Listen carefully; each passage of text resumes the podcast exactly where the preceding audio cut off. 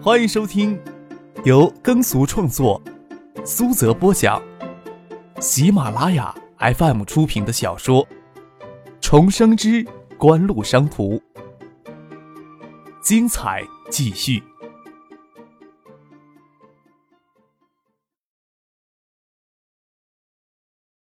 第七百三十集。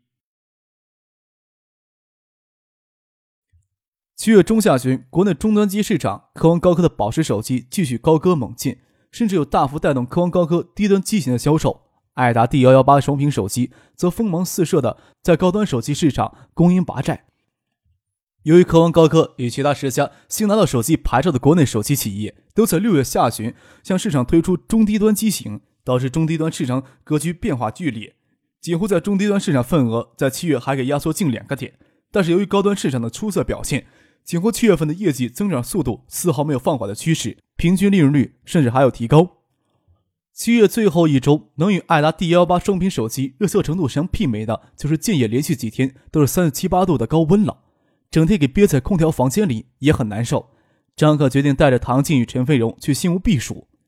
不管怎么来说，他的家还在新屋，通了高速之后，坐车前往新屋也就两个多小时一点的时间，都好久没有去过新屋了。大概有七八个月的时间。说来也奇怪，新屋与建业相距就两百公里。当建业连续三十七八度高温天气时，新屋入下来最高气温才三十二度。张可与唐静赶到新屋，刚巧下过一阵雨，穿着 T 恤都感到一阵的凉意。到新屋以后，接到电话说是市人大主任江尚元要在市委食堂请客，张可就领着唐静与陈飞直接去了市政府。为了避免影响，离市政府一段距离就提前下了车。沿着绿荫道而行，路面上还有些积水。开着市政府大楼就在面前，张克手叉着腰，故意挺了挺胸脯，回头问唐静：“你说我这次呀过来，要怎能将衙内的威风给抖起来呢？”他这句话还没有等他说完，后面就有辆丰田轿车猛按着喇叭疾驰而过，车轮压过水面上的水迹，污水溅了他一身，那辆车却丝毫没有感觉似的驶进了市政府大院。张克伸手抹掉脸上的污水，唐静与陈飞荣两张妖精没心没肺的笑着花枝乱颤，他们的身上也给溅着泥水，远没有张克那么狼狈。唐静还忍不住手叉着腰，挺胸学着张克刚才那番话。看着张克张牙舞爪的过来，忙与陈飞荣尖叫一声往里面溜。那辆肇事车早就驶进了市政府楼里。傅俊与工作人员在车里没有离开，看到这个情形就开车过来问张克要不要换一身衣服。那辆丰田轿车挂着的就是新吴市委政府的车牌，他也不问要怎么处理。柏油路上积的雨水多，谈不上有多脏。虽说青灰色的 T 恤上留下些湿印子，不过干得快，没有必要再换一身衣服。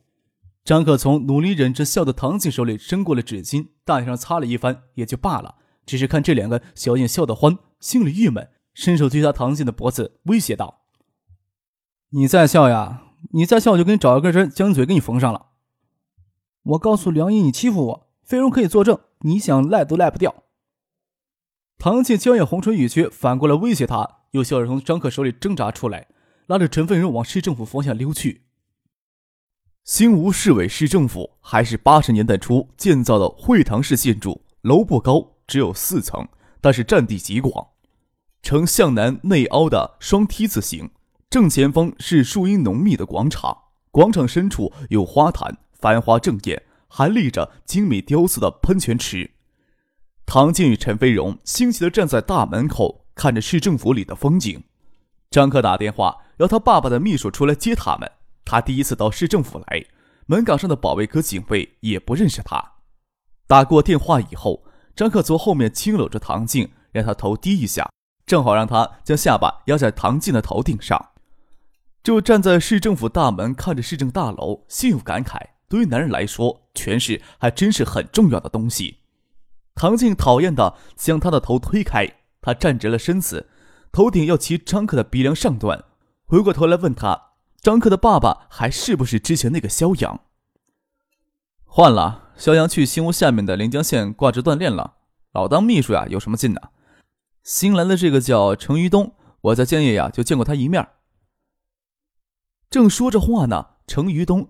跟另外一男一女从楼里出来，小步快跑的往大门赶过来。程玉东后面一男一女，那男的刚三十岁出头，女的差不多有四十岁的样子，即使脸上堆着笑容，也可以看出他平时是个相当严肃的人。脸型稍狭长，短发，眼睛明亮而有神，徐娘未老，人还显得很干练。看到他，张克微微一睁眼，心想他不应该在市团委工作吗？什么时候调到市政府来了？他知道跟着程玉东出来接自己的这两个人应该是市政府办的工作人员，还以为有些历史轨迹永远不会交织到一块儿来，没想到好些事情都面目全非了，只能撇撇嘴。将一些不存在的往事记忆暂时抛之脑后。还要过一会儿，张市长呀才能结束会议呢。程玉东看着张克与两个女孩子悠闲自得站在大门口，好奇的问道：“你们从家里走过来的吗？”“啊，就走了几百米路。”张克说道。要不是顾及着坐行政级豪华奔驰闯进市政府，可能会给他老子训，何苦在门口吃一身泥水呢？啊，这位是我们政府办的顾小梅副主任。你喊我小张好了。顾小梅热情的伸过手来。这位啊，是行政科保卫科的张科长，跟保卫科的工作人员见一面。你以后到市政府来，就直接进来好了。还是你喊我小张吧。张科说道。我人呀不会常过来的，要是给警卫堵成大门口，还是打电话喊你们出来接下就行了。嗯，这样也好。顾小梅又笑容满面的看着唐季与陈飞荣，啧啧有声的称赞道：“真漂亮呀，两个人长得还跟姐妹花一样。哪位是唐厂长的千金呐？”唐静有些不好意思的牵着张克的手，又牵着陈飞荣的手。他是我跟张克的朋友陈飞荣一起到新屋来玩，给你们添麻烦了。也在读东大嘛，我家余竹也在东大读书，不过他在读完大一。年龄要比你们小，改天介绍给你们认识，我相信你们会成为朋友的。”顾小梅热情无比的说道。“再说吧。”张克只是淡淡的回应一句，侧过头来问警卫：“刚才进去那辆丰田车是谁的车呀？”“丰田呀，呃，是张市长的车。刚才是小班的司机开出去送材料了。”警卫知道眼前这个青年是张市长的公子。庆幸刚才没有冒失的请他站到一边，不要挡在大门前。张可回头看着唐静与陈飞荣，抿嘴忍着笑，手里稍稍用力的捏着唐静柔软无骨的小手，直到唐静做出楚楚可怜求饶的神情，才松开了手。真是郁闷呀！他要将衙内的威风抖起来，也不能将他父亲的小车给砸了吧？张克态度冷淡，顾小妹便不再介绍说他儿子与张克他们认识的话题了，心里多少觉得他有些盛气凌人。只是这种情绪，他是不会流露出来的，也没有资格流露出来。心有些冷，往里走时，不知不觉的就落在了后面，让程玉东陪张克他们走在前面，他与行政保卫科科长张传超跟在后面。顾主任，你看张克身上。张传超小声的提醒顾小梅，给提醒，顾小梅才注意到张克身上的印记以及有很浅的水点，很多，粗看还以为是衣服的暗纹呢。没想到他刚才问车的事情，眉头微微一皱，吩咐张传超：“你快去查一下，刚才张市长车是谁开出去的。”他这时候又有些释然了。老子刚当上市长，儿子在市政府面前给车子溅了一身泥点子，换谁心里都不好过。还真难为他没有直接说出来。这些年来，政府机关里关于张之行的传闻也多，都说张家在海州是富豪。一种夸张的说法说张家控制了海州三分之一的民间财富，顾小梅心里也想，这种传言也太夸张了。海州经济这几年这么火爆，每年的地方财政收入都六七十个亿了，私营企业也发达，民间财富总量也应该不少。只能说张家不缺钱，也不至于夸张到掌握民间财富三分之一的程度。即使不算郊县，海州市人口接近百万，五六万的人均资产，那民间财富总量少说也有五六百亿之多。三分之一是什么概念？心想张家不缺钱就是了。这样是市长对新吴来说总是好的，至少在任上不会想着捞钱。而且张之行个人能力极强，不然就算背后关系再硬，也不可能短短三年的时间就从普通的副市长当上了市委副书记、代市长。一年一大步，仕途上有多少人能做到这点？顾小梅心里暗想不过张之行到新屋以后至少他分管的领域都是一年一大波的上升。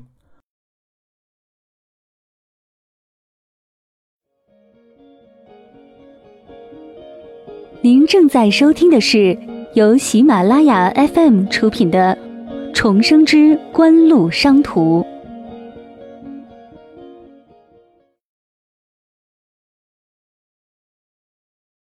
除了云池酒业的业绩稳定在行业第四、第五的位置，年销售额也稳定在九亿、十亿之间波动，还带动了原先大而散乱的新屋白酒产业整体崛起。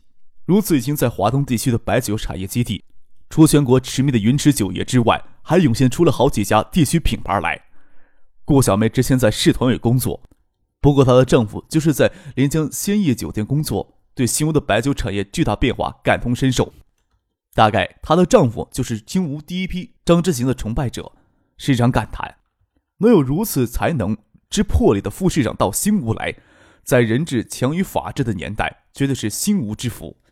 白酒行业中高端市场利润很高。仅云池酒业一家，每年都要给市财政贡献两到三亿的收入。仅靠白酒产业，新吴市的财政状况就比张之行来之前的新吴有了极大的好转。张之行却没有小张那份业绩就收手，在发展旅游产业上动作之大，使得机关内部给他戴上了个烧钱败家的市长帽子。天云山景区改造一年之内就投入进去六个亿，市财政才刚刚喘了口气儿，总量都不到十六七亿。再一下子掏出六亿出去，不是刚松开的绳索又猛地勒了一下吗？张之行却有能耐，说服了江上元、刘觉同意拿市财政向市行抵押贷款，偏偏还让他把资金给贷出来了。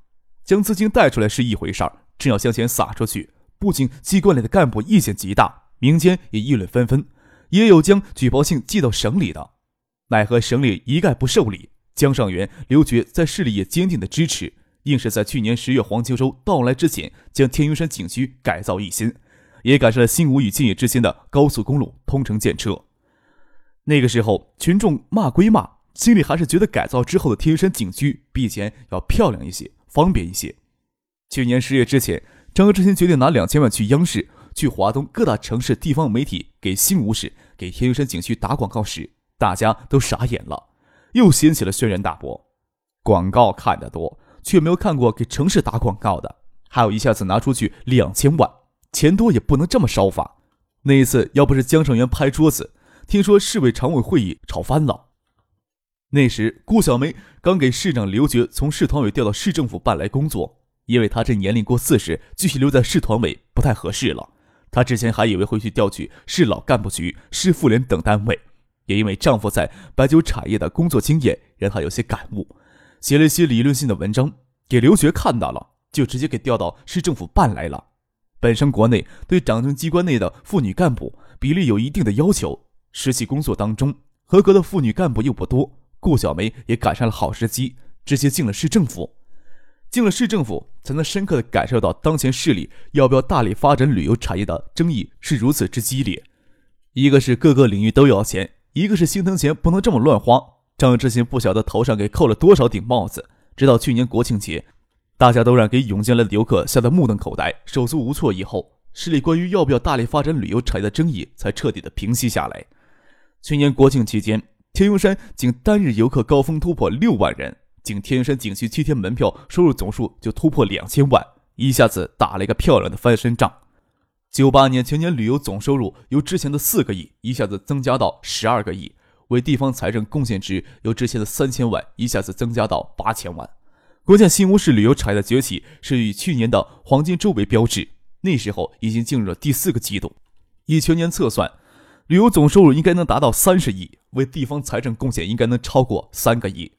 有这样的收入打底，接下来市委市政府对旅游产业的投入决议就顺利多了。继续对旅游产业相关的交通、道路、绿化等基础设施主要投资外，除了市里追加五个亿的建设投资外，还吸引了近一亿美元的外资进入新屋旅游产业。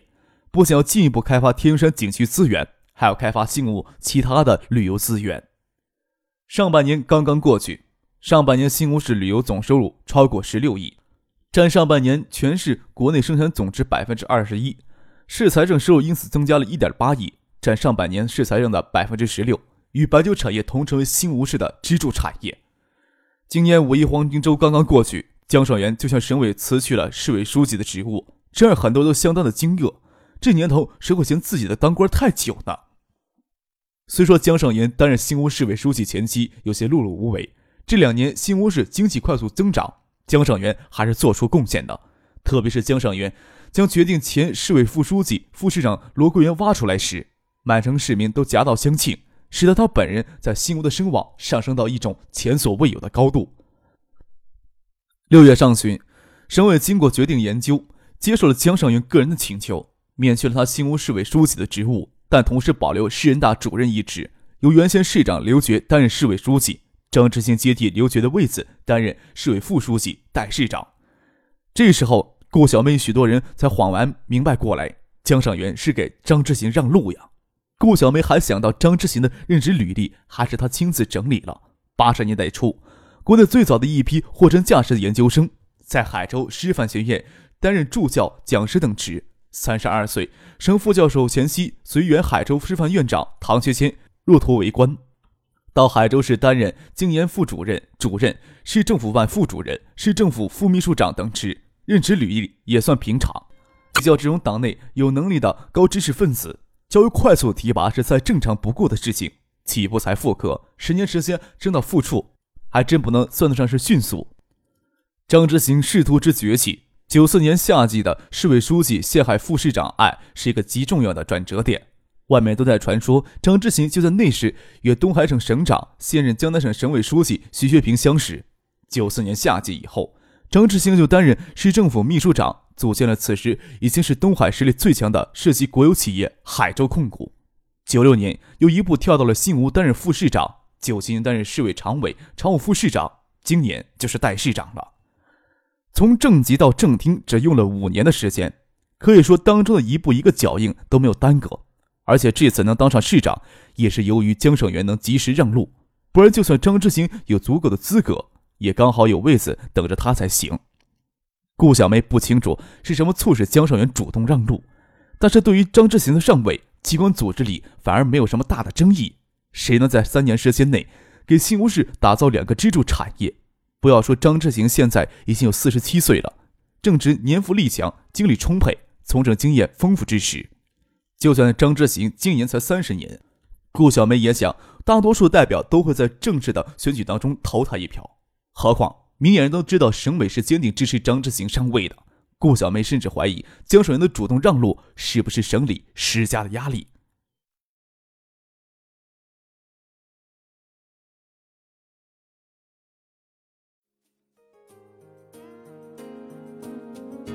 听众朋友，本集播讲完毕，感谢您的收听。